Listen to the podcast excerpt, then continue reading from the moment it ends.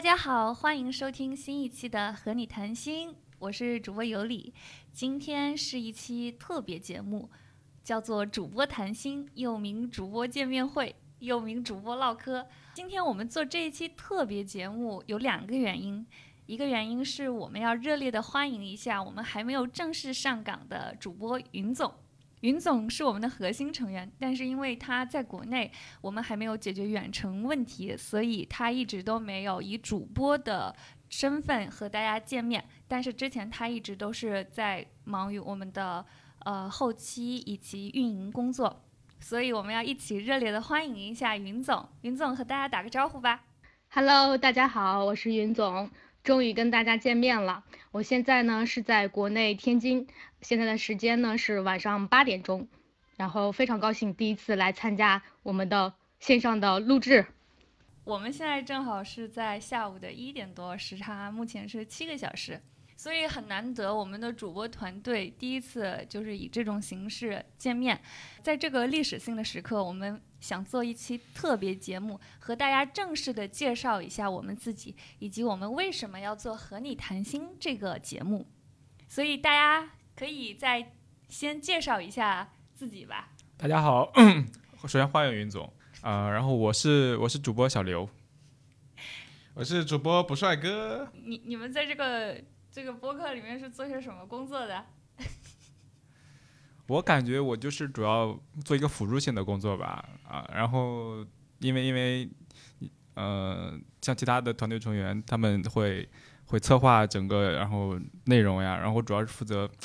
负责打开我的好奇心吧，然后去追问一下，对大家想知道一些问题。不帅哥同学主要是。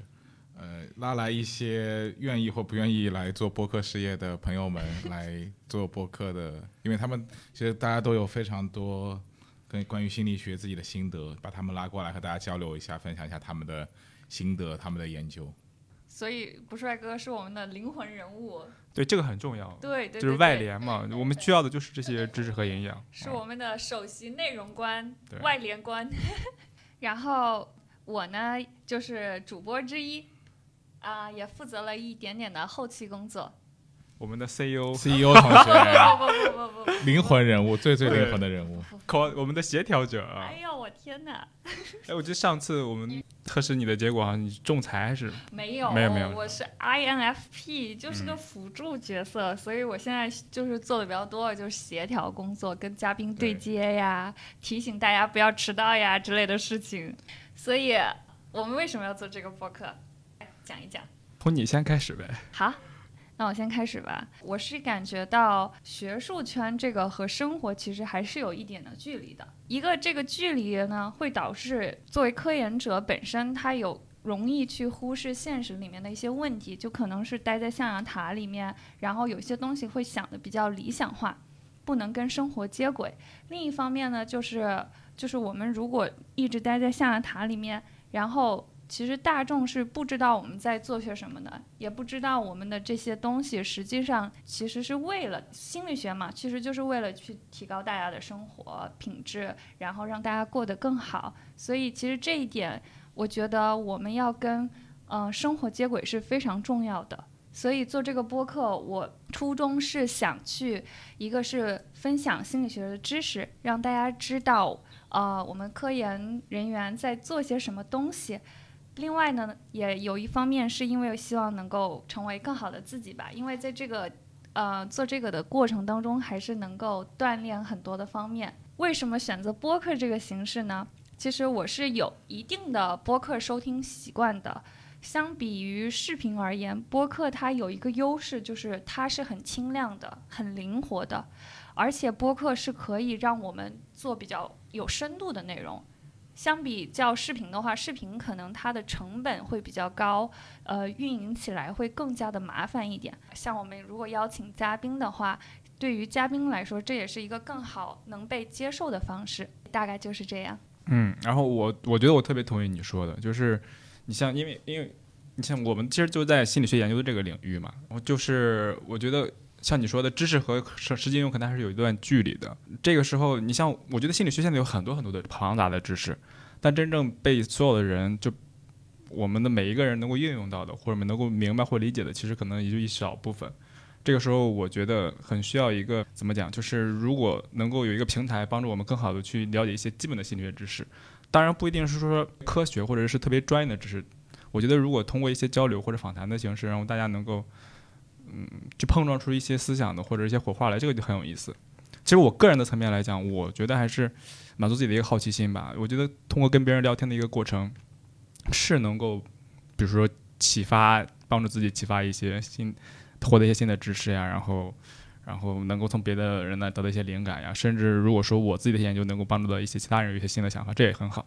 我，我觉得交流就是一个很好的模式。对我来讲，我特别希望做一个这样一个播客，也是因为就是我发现市面上其实大家能够接触到很多心理学内容，那些心理学内容大部分都是关于心理学、心理健康方面的，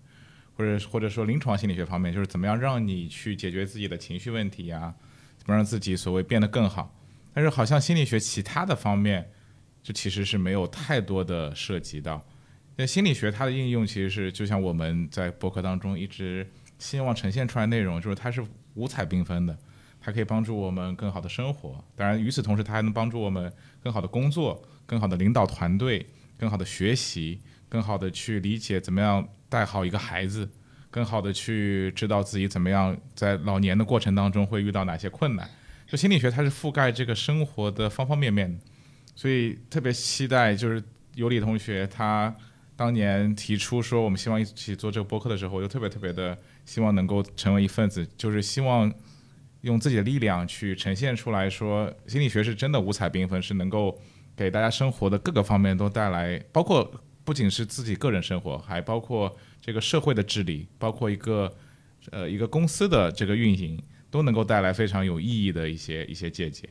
所以这是我想要做这个播客的最核心的一个。嗯，其实我来说呢，就是尤里可能知道，因为我自己本身一个是比较喜欢听播客嘛，就我听播客的时间比较久了，嗯，从大学的时候一直到现在，我估计得有八九年了吧。就我本身就很喜欢播客这种媒介，呃，也特别喜欢这种跟人就是这种很深度交流的一种方式嘛。然后另外一个呢，就是呃，像大家说的。呃，学习心理学，呃，但是我现在就是说没有从事心理学这个行业的工作，但是心理学呢，它一直在我生活呀，或者说工作里边还是扮演了一个比较重要的角色，呃，然后我不太想就是说，因为没有继续从事这个工作，就跟心理学啊，就是跟它的这个连接就不想跟它断开，所以就是呃。特别的希望能有一种方式，能够把我喜欢的这两个东西能够结合起来。呃，很早的时候，我估计就是两年前的时候，我就跟尤里其实想做一个我们自己的一节目，但是当时呢，一个是我是觉着我们自己的力量还比较薄弱，可能没有这样。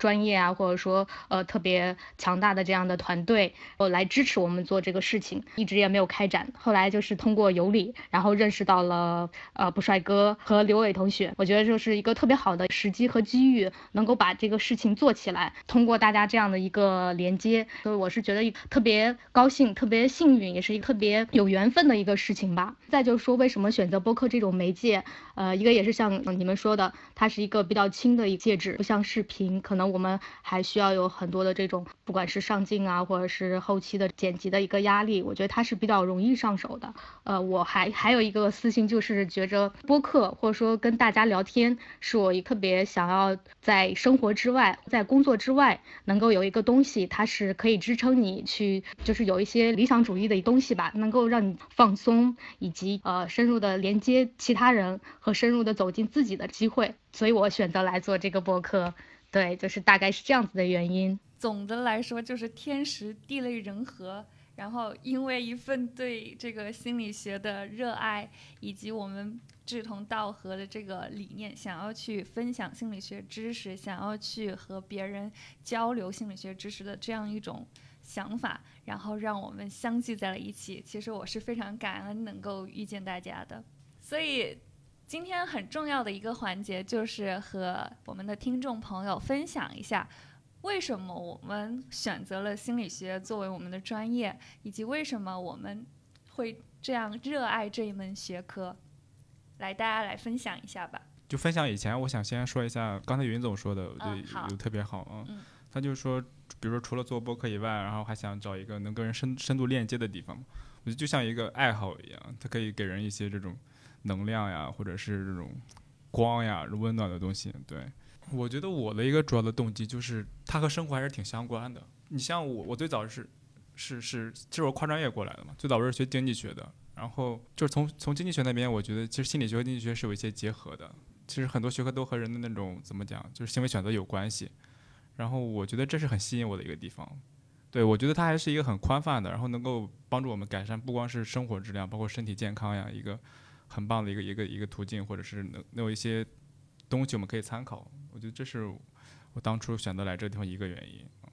那你当时是为什么？就是怎么知道了心理学这个门学科？呃，其其实也也是歪歪打正着，我感觉。你像我之前，我其实想学行为经济学的，但是行为经济学其实和心理学和经济学一个交叉嘛，一个交叉。然后当我升专业的时候，心理学当然也也和怎么讲，新闻经济学是有些关联的，所以我就我就报了一个这样一个方向。然后我也没预计到我可能能够过来读博士啊。呃，我其实选心理学非常简单，因为我这个人呢，他。他我我觉得我自己本质上是个文科生，就是我其实更加喜欢一些社会的东西，特别是社会学方向的一些东西，就是怎么理解这个社会是怎么运行的。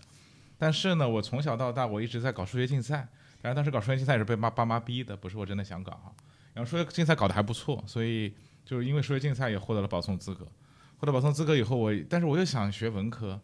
结果那些招生官他就告诉我说，你必须得在理科里面选，因为你是数学竞赛保送的，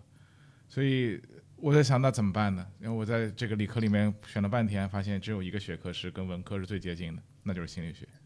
所以我就踏上了这个心理学的这条不归路。然后从此以后，大概十年之后，我还在学心理学，觉得也是非常非常有意思的一个过程。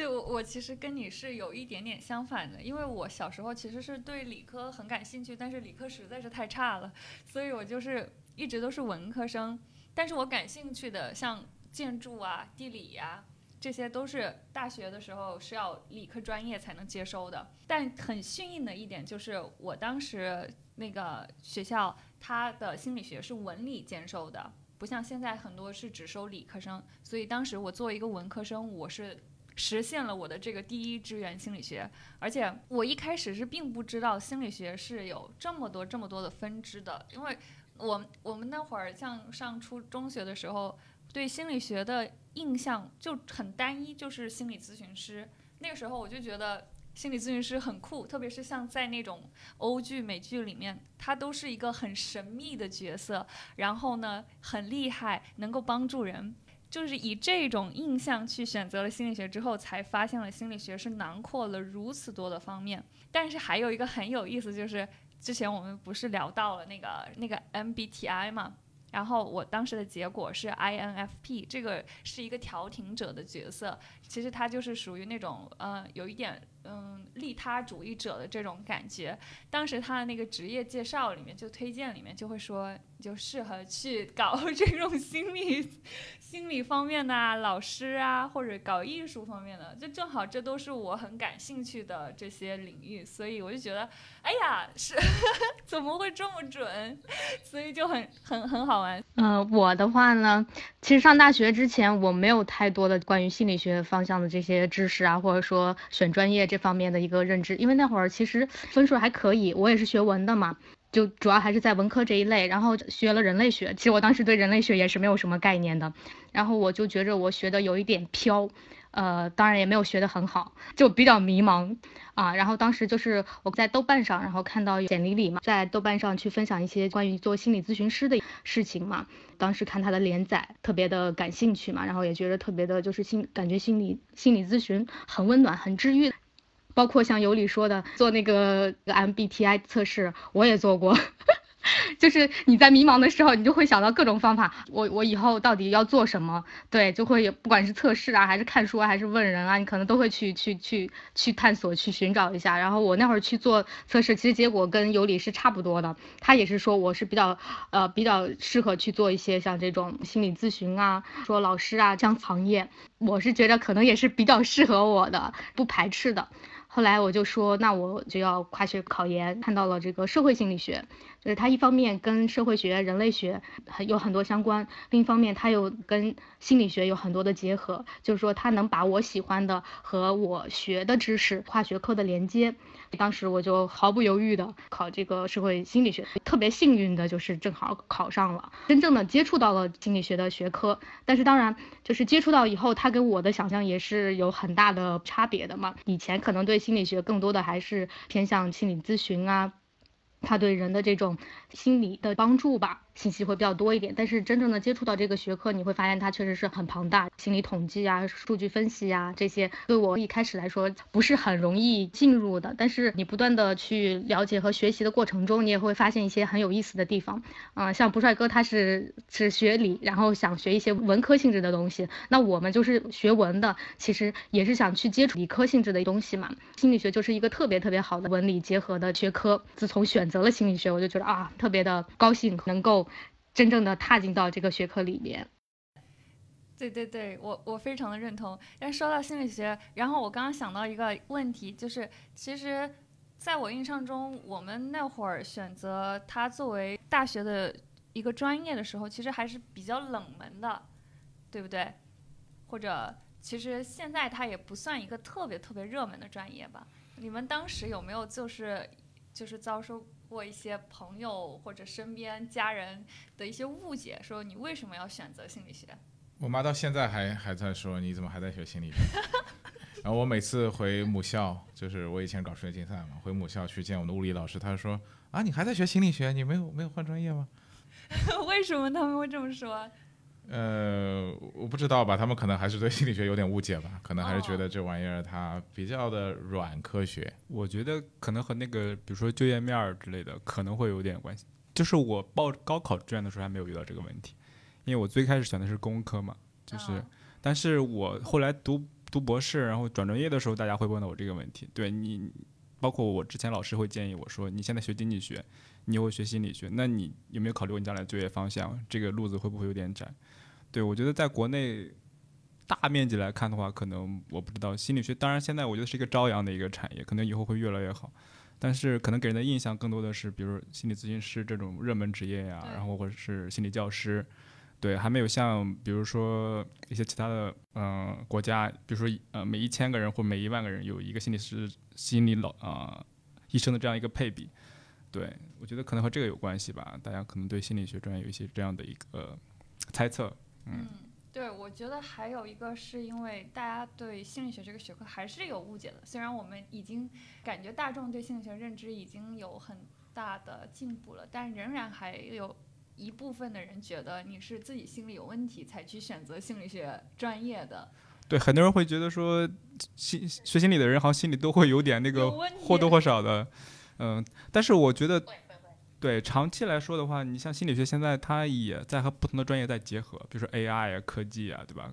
我觉得会有一个更广泛的、更宽泛的链接啊。然后心理学能够创造出来的就业岗位会越来越多。嗯嗯，对。我的话其实还好，就我做什么决定，像我的家里人呢，他们其实都还是蛮支持我的，觉得开心是最最主要的。包括我之后也没有说去从事心理学行业，他们也没有说特别大的意见。就我觉得这个心理学在国内吧。嗯，虽然还没有像美国呀，或者说国外发展的那么的呃前沿和系统性，但是呢，现在我很多的高校啊，还有互联网行业呀，都是在从各种各样子方式去拓展我们国家的这个心理学的发展啊，我觉得还是挺好的。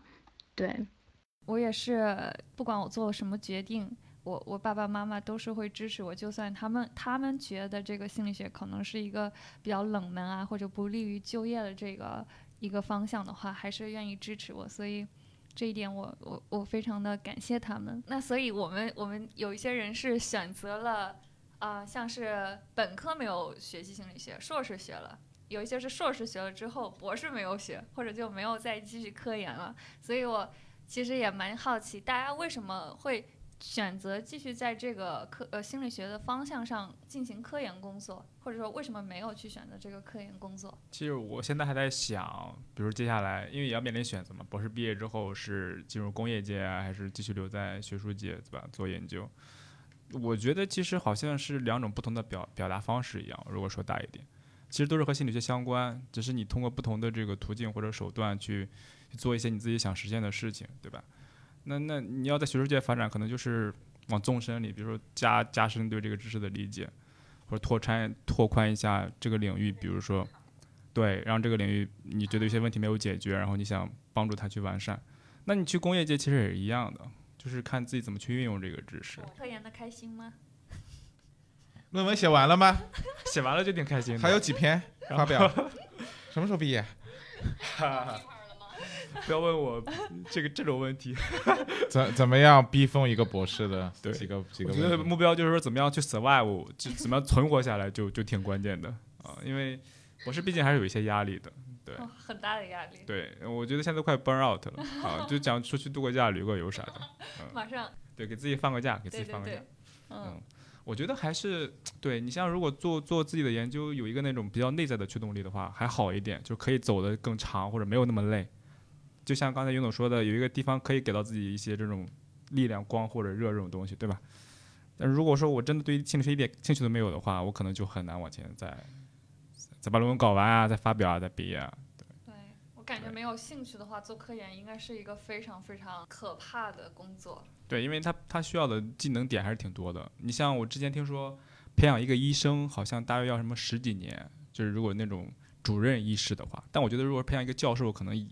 基本可能也等于相同的时间。对，他需要你的这种知识的积累，然后你的这种分析能力的增强，还有你的这种合作能力，对吧？它也是一个全方位的锻炼。啊，我觉得也是挺挺有耐心的一个过程吧。我我我我其实那个我从本科开始到硕士，从硕士到博士，到从博士到现在拿教职，整个过程都是感觉是惯性驱动的。就我其实没有任何一个时刻在想我，其实我有时刻我在想我我如果跳出去，我如果不做学术会怎么样？但是呢，就是机会突然之间到你面前了，然后你你你你就抓住了，抓住以后你就发现，哎，其实好像做做学术也挺不错的，所以好像也没有一个时刻去特别质疑自己的选择。不过，我觉得学术最好的地方，特别是对于我这样，就是我有个特点，就是我是一个非常没有秩序的人，就是我非常不喜欢秩序，包括自己的生活也是没有特别多的秩序。所以我觉得学术对这样的人来讲，说不定是个非常有意思的事情。因为如果你要去工作的话，你必须得遵守这种秩序，必须得是不不管是职场当中你需要去遵守上下级的关系，还是你要去完成一些指定的任务。如果搞学术的话，你完全就按照自己节奏，你每天十二点洗，你每天三点睡，没有人管你啊，只要你把这个事情做完就可以了。所以特别适合，如果你现在有一点这种自我控制问题，如果你也同样像我一样没有秩序的话，来学术节，我觉得你找到找到了一个乐园了。我觉得这是一个积极的信号，就学术的那种自由度还是很高的。对对对，但这是这自由度就不会对那种很容易拖延的人来说是一个就更不好的环境了。对，所以就是这个刚刚刘伟说的，我特别特别同意，就是你做自己很喜欢做的研究。现在我做的研究就是所有研究都是我必须有个要求，我自己特别特别喜欢。就我如果看到它，我不能笑，我不能发自内心觉得我操，这怎么这么有意思？不好意思，刚刚那个脏话切掉。所以那那那你就最好不要做了。对我非常的认同。我说一下，我我当时选择科研，其实我们那个时候就是你要去读研究生，感觉就是一个你必须要做的事情一样。就特别是像对于心理学学生，我们那会儿本科毕业的话，其实是没有办法去找到专业很相关的工作的。其实有一点点是因为现实所迫吧，就没有太多的选择，所以就直接去读了研，也没有想太多。但后来选择读博的话，是更多的觉得自己是喜欢科研工作的，而且自己是以后想要去当老师、心理学老师这种。我的话，我觉着，嗯，我可能没有这种特别特别强烈的这种科研的热情，包括我当时，呃，因为这个心理学的一个基础也是比较薄弱的嘛，就就是我不太想去霍霍科研界了，而且本身就是有时候你会被这个论文啊或者什么去被折磨的时候，很容易拖延嘛。就快类似于习得性无助了，你就其实不是说你对这个学科丧失兴趣了，但有时候到某些具体性的一些工作的时候会卡住，你确实就会觉着有一些困难，而且当时也是觉着，呃，要再读五年的话，时间是会有一点长的，先去跳出来学术圈去工作，然后呃。在这个过程中看看自己是不是还有一些其他的可能性。如果说我还是对这个行业感兴趣，那那么科研它可能也不是唯一的道路，是我当时的一个想法以及现在的一个想法吧。就我们当时在做选择的时候，获得的信息其实并不是很丰富的，而且可能也是因为学科的性质，大家对它的了解就并不是很。透彻就还是希望大家在做准备之呃在做选择之前，还是要好好的去调查一下这个学科到底是一个什么样的运作方式，尽可能的去获取更多的信息。我们来聊一聊，大家觉得自己印象最深的心理学的现象、实验或者理论是什么吧？我其实看到过很多很有意思的研究，就是当然看 paper 看看这学术论文，有一个如果说有有一个我觉得特别好玩的话，是我记得他们做了一个研究是关于。哎，我还是想提到就是幸福感这块的东西啊，因为因为之前很多人会说要努力奋斗，对吧？要找到自己的意义，然后要要要成长，然后要实现自我的价值。然后这部分人呢，他自己的这种自我管理的能力也很强，对吧？然后他会让自己一直在那个比较正确的道路上，一直在奋斗。然后这个论文呢，他从一个相反的角度，他会说，其实放松也很重要，就是人怎么休息也很重要。他会说，如果一个人他长期的奋斗，长期的在为自己的事业在卖命，他可能就忘记了，或者是没有能力去休息，或者或者恢复了，或者他不知道怎么样去休息，甚至是说他他在休息的时候会有负罪感，就是他这种这种倾向性变低了。然后我觉得这个论文给我给我给我给我印象最深的一点是，他和主流的那种文献是相反的，对吧？大部分人都说一一个一个一个一个人应该去奋，但是他说。我们休息的时候，应该也学会去让自己的心情放松下来，然后不要老想着自己的那个目标，不要老想着自己的这种、这种、这种价值感或什么的。我觉得这个挺好玩的，就是给我当时是一个冲击，因为因为我我之前一一直觉得，哎呀，我我们要找到这种意义感、价值啊、目标之类的。然后他他这个就是从一个相反的角度提出了另一个论点，然后也发在了一个很好的期刊上。我觉得就是他们通过自己的一种价值判断，然后。把这个文献给平衡了一下，对他，他觉得两方面，一个能量的补充，一个是能量的一个释放，其实对人的这种持续的一个一个向前走，都是一个很很积积极的一个一个意义或者作用。我从当中看到了我自己，我就是 不会休息是吗？不眠不休，不能停下来。特别经典的那个就是 Kahneman 他提出的期望理论，Prospect Theory 是叫期望理论吧？对对对对，就是。这个理论基本上可以解释所有事情，我觉得这个真的是一个特别特别特别有意思的一个理论，当然也也是属于行为经济学当中的一个奠基性理论。还有一个东西我觉得特别有意思，就是我在上硕士期间，他讲到也是跟行为经济要相关的，他就说，如果两个人他想假想一下，他们俩在一个陌生的城市，然后两个人他们本来要一起做个事情，结果因为人太多了，最后就走散了。这个时候呢，你要试想一下，他们俩最容易去哪个地方会面？他们之前约定过的一个地方。他们俩之前没有做过任何约定，他们就不小心就走散掉了。走散掉的地方，对，走散掉的地方，但他们不知道在哪里走散，就是在人群当中，在被人群拥挤着，他们俩就走散了。那他们怎么办呢？他们怎么再见面呢？那那如果假想他们没有手机啊，当然，如果有手机，那什么问题都解决了。就没有手机，没有任何联系方式，他们会去哪里呢？厕所。他们是同性人吗？但是在一个城市有很多厕所，那去哪个厕所呢？他结论就是说，特别在欧洲这边啊，在国内这边可能稍微有点不一样。在欧洲这边，他就会去这里的中央火车站，因为中央火车站是一个城市当中最 default 的一个地方，就是最就是你默认的一个城市的中心。那比如说在，比如我上海人对吧？在上海你可能就去人民广场，但人民广场比较大，所以你可能在人民广场的那个上海市政府的门口。那如果你在北京的话，你可能就是故宫的门口或者天安门的城楼下面，就是你会人有一个非常强大的这个一个设置，就是我们会寻找到一个默认的地方，就这个默认的东西，它对我们人类的影响是很大的，而且这个影响是往往被我们所忽略的。就比如说，有时候你你你你你去买东西，有时候你去你去卖东西，你作为一个商家你去卖东西，有时候你把价格去把它设置到一个更加容容易凑成一个。一个整数的价格，可能相比于你更加便宜的价格，你更加容易卖出去，因为人们就希望这个有这个凑整的这样一个有一个默认的设置，所以就就人们对于这种默认设置的这样一个依赖性，我觉得这个是一个非常有意思的现象。哎，我觉得你说的这个默认值有有点像那种锚定效应，有没有？就给他一个锚，对他会去寻找这个，在他我觉得很多情况都可以，比如说锚定线，他也可以用这个来解释，对吧？就是如果你现在给我出了个价格，这个时候这个价格就成为了那个默认值，因为没有别的东西了，没有在在你这个所有的价格范围里面没有别的任何一个值，它像你刚刚给出来的那个价格一样，是那么的显著的，是那么 salient、那么明显的一个东西，所以你可能就只能依赖那个东西、那个数值、那个锚定的值作为一个你接下来出价的一个标准。就它有太多的一运用性了，我觉得我自己在人人生当中就经常会因为这种默认，比如说我们自己找专业的时候，我们自己去找工作的时候，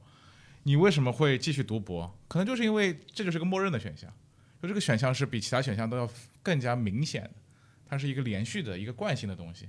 所以它的默认的成分也使得你继续做出了这个选择。有意思。学习了，对对对，嗯，我之前看到一个现象，但我不知道跟这个有没有关系啊，就是人类喜欢去赋予一些东西特别的意义，就比如说，如果你的生日是一，比如说你可能是，比随便说啊，八月五号这这种生日的话，那你以长大以后，你会很偏向性的去喜欢这两个数字，而且就会。用它们来一定程度上去引导你的生活。就如果有一些选择在这里，比如说这个门是八号门，那个门是什么号门，你你肯定 prefer 就是去八号门，就就这种感觉。对，其实我一个类似的感受，我生日的那个日期，我感觉我在生活中好像更常看到它。啊，不知道你们有没有这样的感受？就是我看那个时间的时候，我发现哦，哎，怎么是和我生日是一样的时间？就是老多次这种现象。但我觉得其实是，其实看到很多的时间，只是说这这个因为和你太接近了，因为它给你意义感嘛，你可能就会记住它。你看到这个这个这个时间点了，对。但其实其实其实你看到各个时间的频率是一样的，对吧？从科学的角度来看，这个有点就是说意义感带给我们的这种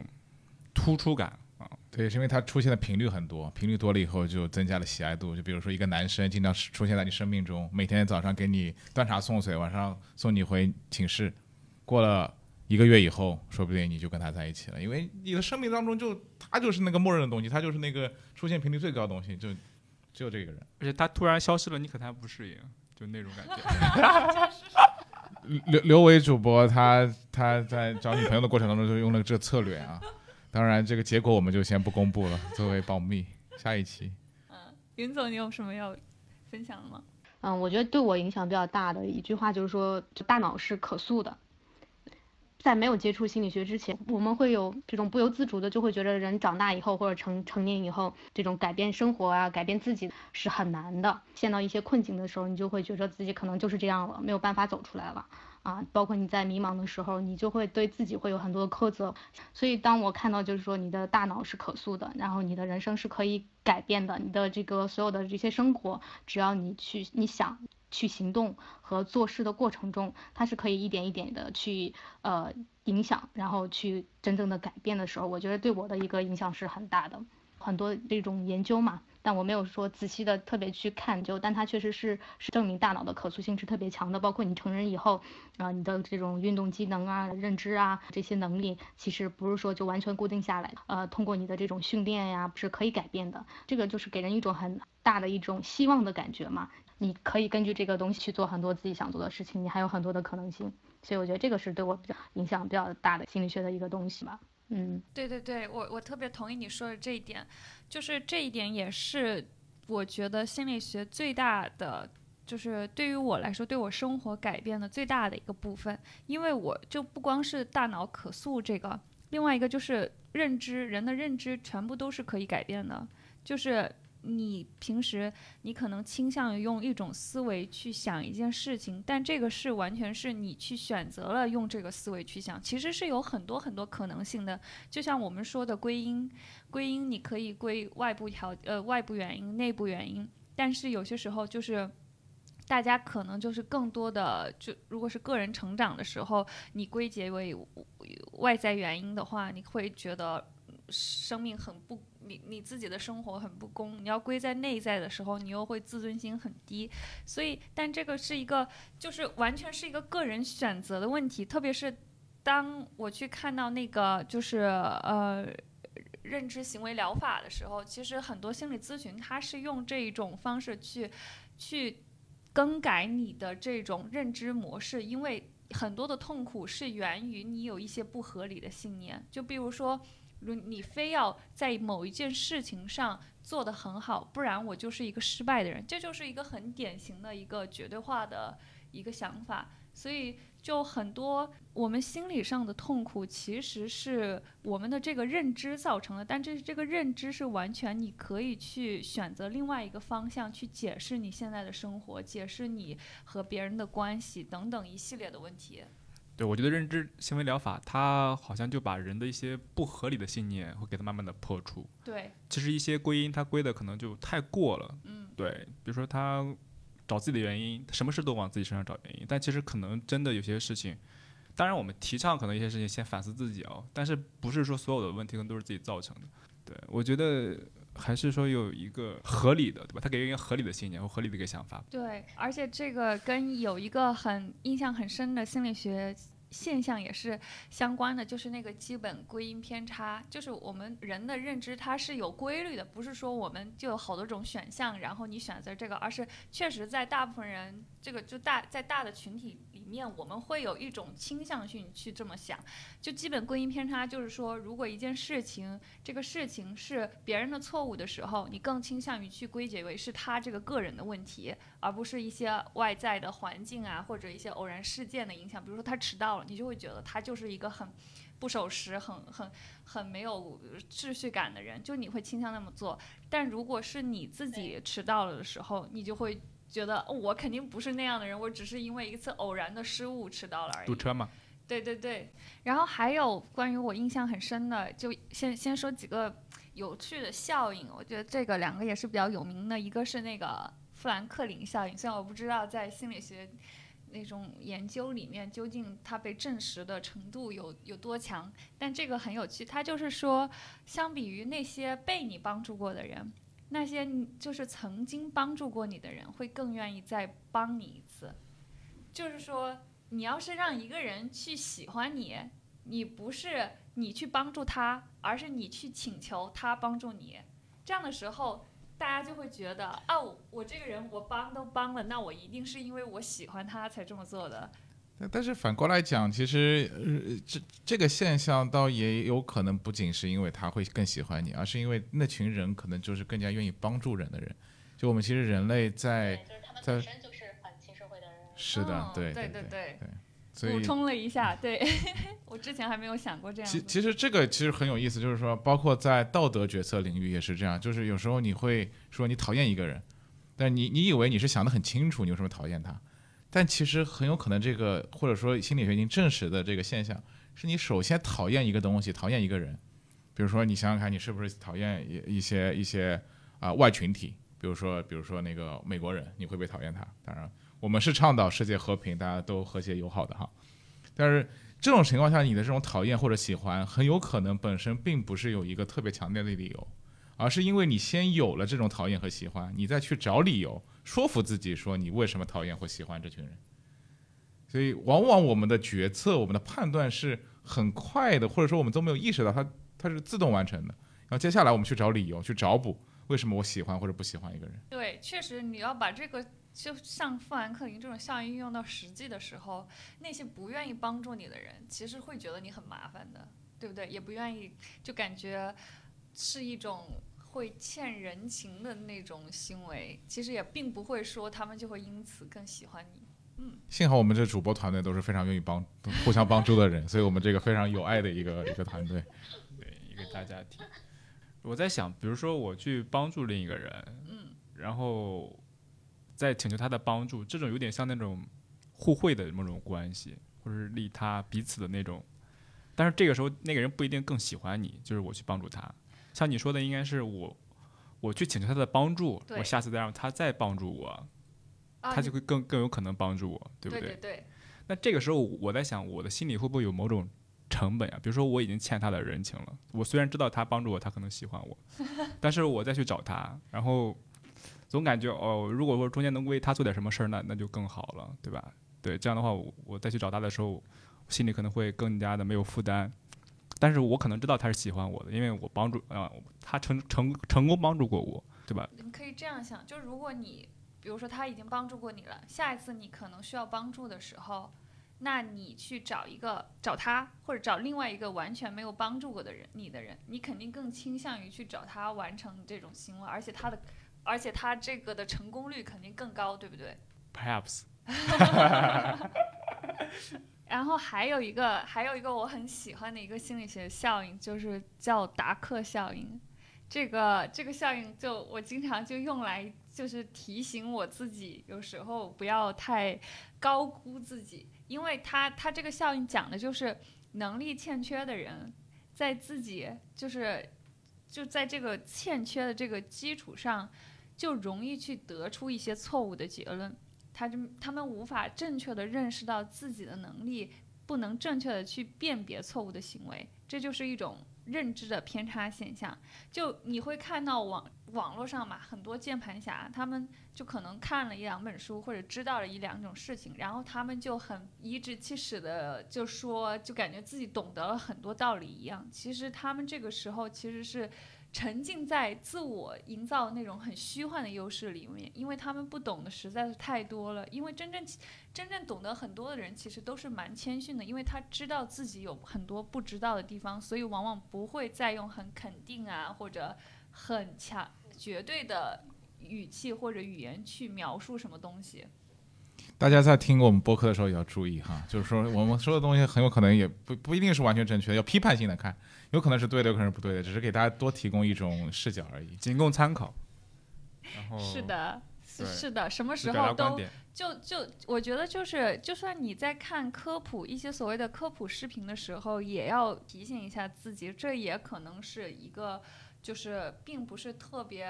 全面的一个介绍啊，或者说它也带有了个人的一些观点在里面，所以大家是在任何时候都不要放弃思考，就这个很重要。嗯，就像，嗯，我记着就是前两天看了一个圆桌派嘛，就是影业也分享，就是说科学它其实是有限定性的嘛，科学它就是在一定的时间或者说一定的范围内它是有效的，说当你突破了某一个范围，比如说宇宙的起点，那那些规律可能不太适用了的，所以科学它肯定是有这种局限性在里边的，大家也不一定就是说听见它是科学就就尽信它的，还是保持自己的思考和不断的去学习和探索嘛，因为很多的东西就像大脑是可变的，然后很多的这些研究也会随着这个时代的发展会有进一步的一个发现。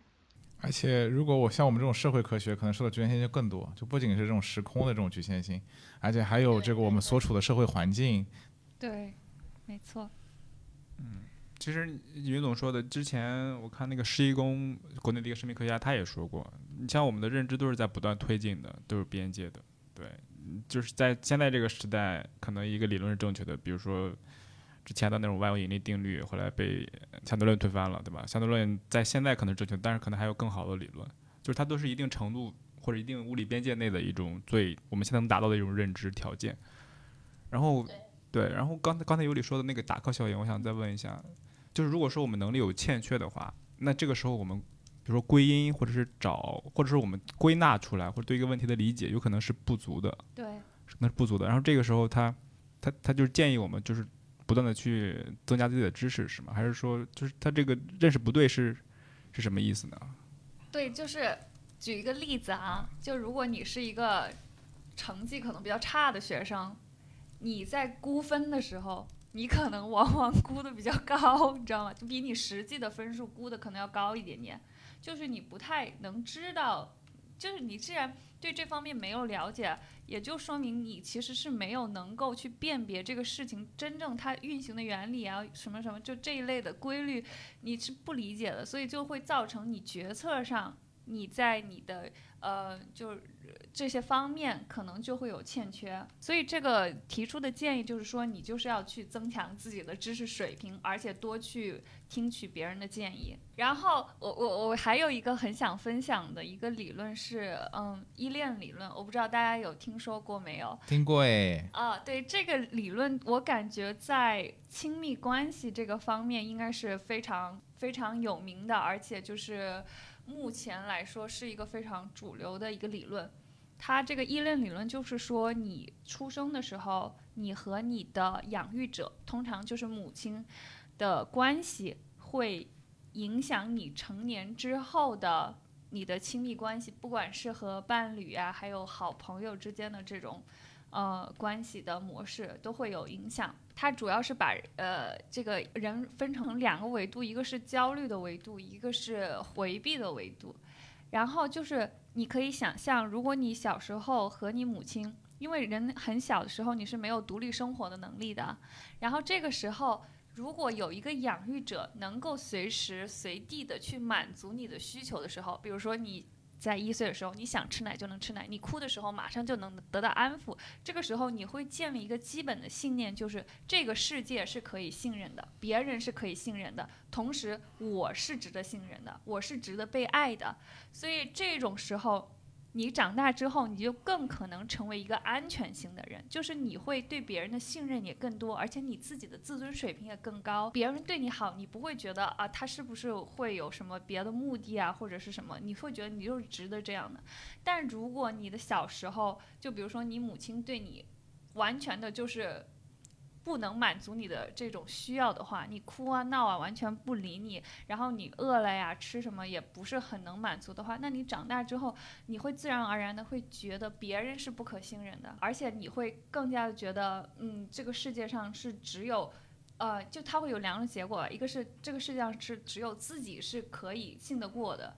这种时候，他长大之后就会更加的跟别人的关系比较远离，他的亲密关系里面会更难去信任别人，这是回避型的人。但如果是他小的时候，母亲一会儿就是时而去照顾你，有时候又照不照顾你，就会让你引起困惑，你会觉得是不是我自己哪里出了问题？导致别人不能这么好的对我，所以这个时候他长大之后的人，他会更加的倾向于去信任别人，但是不信任自己，就是觉得我是不是不值得被爱？这种时候就更多的是焦虑倾向的。你在恋爱关系中，可能更多的就是会不断的要索取爱的证明。不停的去怀疑对方是不是真的足够的爱自己，这个理论可以解释亲密关系中的很多问题，然后对我影响也很深。它最大指导意义就是说，要大家重视这个呃，在儿童早期，特别是婴儿的时候的一个主要照料者和孩子的关系，因为他的对后来的生活的影响会非常非常的大。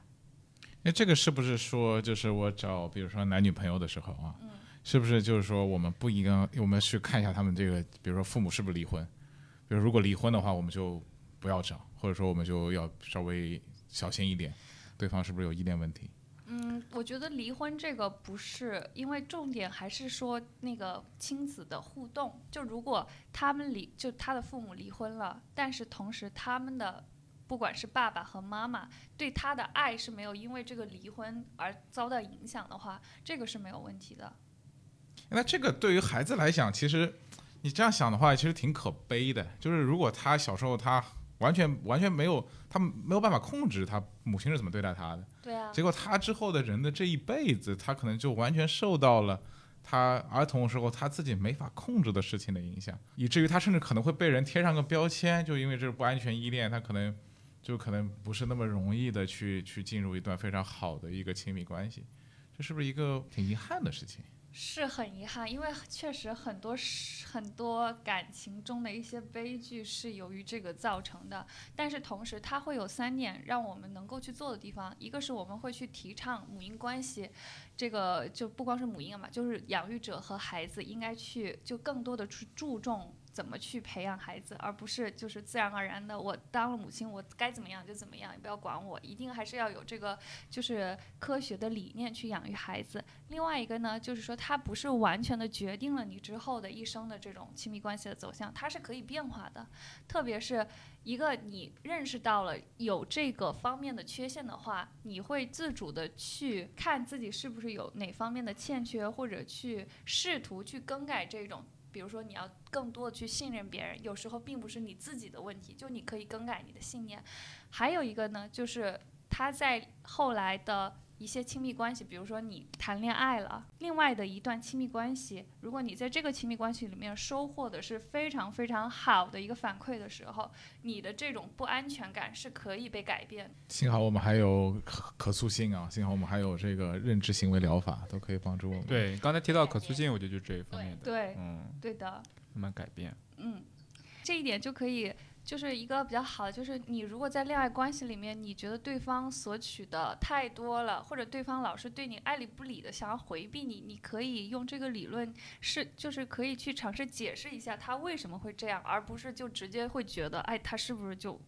要么就有问题，要么就是就不爱我之类的。他其实是有背后有更深层次的原因的。我觉得家庭是控制不了的一个地方，就是生在哪里这种。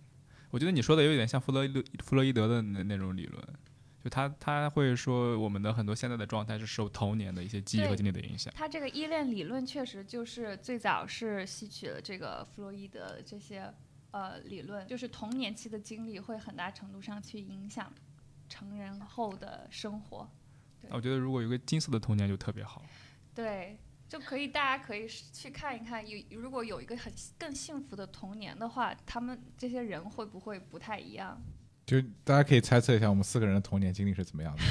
我们过几期和大家再揭晓一下，大家可以通过我们的表现来推断一下。应该还是比较幸福的吧？对，都来学心理学了，对吧？幸福的迈向心理学，那也可能是有问题，所以来学嘛。对呀。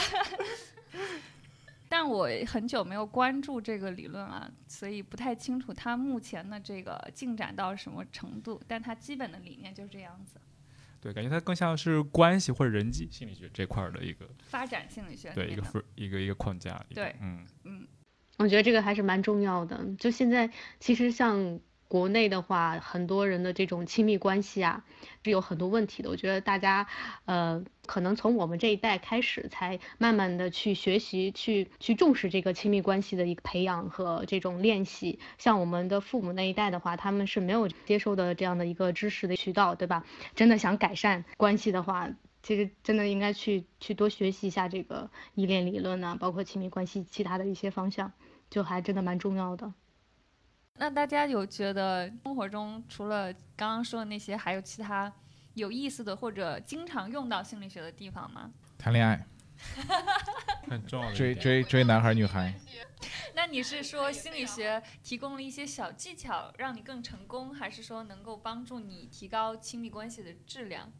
小技巧更成功嘛？这个特别是对于直男来讲或者直女来讲，这个特别重要。所以，所以不是国内有一有有一门课，爱爱的心理爱情心理学特别火，华东师范还是哪儿？对对对，有听说过。嗯，最近很火。他们是好像是网络上火，然后之前我看到一个新闻是说哪一个学校开设了这个爱情恋爱心理学，恋爱心理学之后爆火，然后就是教室都坐不下了。对对对，其实这种老师或者是专门教恋爱心理学的老师很少。其实我们播客也会涉及这个，大家其实只要锁定我们播客，不仅告诉你怎么爱，也告诉你怎么讨好老板、战胜老板、成为老板、成为老板。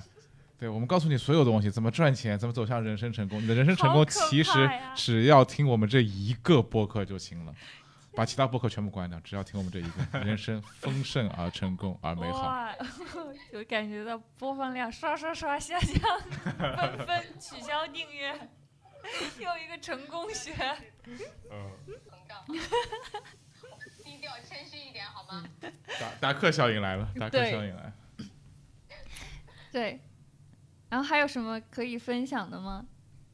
我觉得就是学心理学能让自个儿的幸福感比以前好一点吧，会更有同理心。然后你能更理解自己，更理解其他人嘛？在工作中跟其他人相处啊，然后包括在在跟家里人相处，我觉得都是会有很大的一个改善的。当然你是有意识的去把你学到的一些心理学的东西去用到你的生活中的时候，它才是有改变的。嗯，就这这一两年的话，我是有意识的去呃把一些东西吧，就是运用到。这个工作里边，我觉得好像人际关系有了一个新的提升，一个飞跃，在工作的过程中会更开心一点。可能是本身这个工作也给我提供了一定的这种放松的环境和氛围。另外一个就是，我觉得我自己也会有意识的去做一个比较能够理解他人，在这个事情上，呃，很多的一些想法呀，都去跟大家分享啊。我不知道你们这些一直在心理学中的 一些人。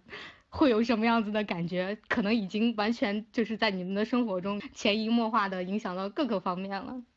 但我感觉我我的感受基本上和你是一样的，就是我觉得最大的改变就是让我我觉得认识世界可以有更多的角度，能够去理解差异，因为差异它它就是我们知道生理上就决定了我们的这个每个人认识世界会不一样，我们会有比如说会有红绿色盲，他们连看到的世界都和我们不一样，我们就心理学还有。像生理方面的会测感觉阈限，就每个人对疼痛的接受能能力也不一样，然后这就这些就决定了我们整个每个人看世界的这个，就是他他世界带给我们的那种印象就是不一样的，就然后更多的其他就是成长和环境这方面的巨大的差异，就是会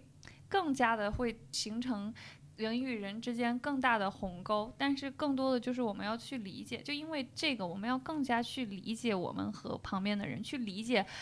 就是行为的规律以及背后的原因。这也是为什么我们就就是心理学的一个目的，就是去理解行为的规律和背后的原因。对，大家还有什么想想要补充的吗？就觉得心理学对自己生活改变的方面，我觉得心理学一个特别好的东西，就是学心理学人都特别好。真的，大家可以从我们四个人的那个聊天当中就可以感觉到这一点。但日常生活当中，你看身边的心理学朋友，就这是我自己的体验，就是心理学朋友都都很善良。当然也有也也有那些就是呃不是那么善良的，就是但那个数量真的非常非常少。就是相比整个大众来讲，确实有这个研究，心理学和经济学的比，我不是在黑经济学，当然我们特别希望有经济学观众哈。但是我们心理就那个研究还是发现，就是心理学的人相对来讲，他在亲社会的这个维度上，就得分要比，比如说学经济学要高一些，所以可能这也是，也是刚刚我们聊到的，就是我们更加能善于接纳自己了，也更加善于接纳人和人之间的不同，也更加善于接纳说，哎，这个世界上其实你变成你现在这个样子，不是你不完全是你自己来决定的，有很多环境的因素，有很多基因的因素造就了你现在这个样子，所以即使我们之间和这这些这其实我们之间不同，但是我们还是可以去。和而不同，就这种差异并不会导致我们必然的冲突。对，同意。哎，我其实有好奇的几个东西，嗯啊，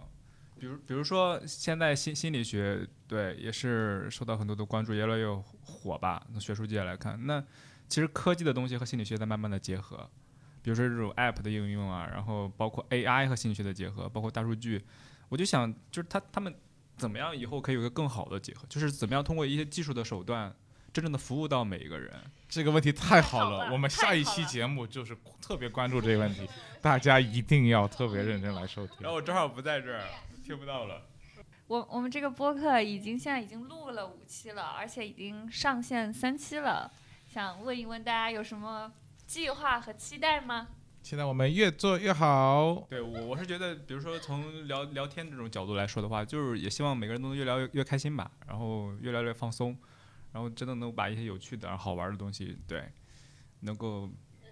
或多或少，当然不一定起到桥梁的作用，就是有一个链接，对吧？让让我们每个人可能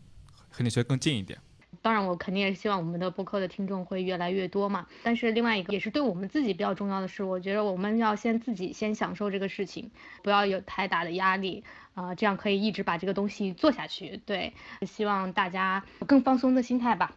呃，做好我们自己该做的事情，其他的就让其他的事情去决定就可以了。我我也是，就希望之后能够做得越来越好吧。就有可能的话，也可以多做一些不一样的栏目，然后能让大家觉得有一丢丢的收获，就挺开心的了。然后希望大家给我们的播客多多的反馈意见和建议。最后，我们这一期上线的时候，应该就是我们的虎年了。大家对我们的听众朋友有没有什么祝福呀？祝大家新年快乐！如果在业界的朋友多多赚钱，在学术界的朋友多发 paper，我们阖家幸福，万事如意。虎虎生威，虎虎生威。对，希望大家都身体健康，开开心心。新年快乐，虎年大吉！谢谢大家。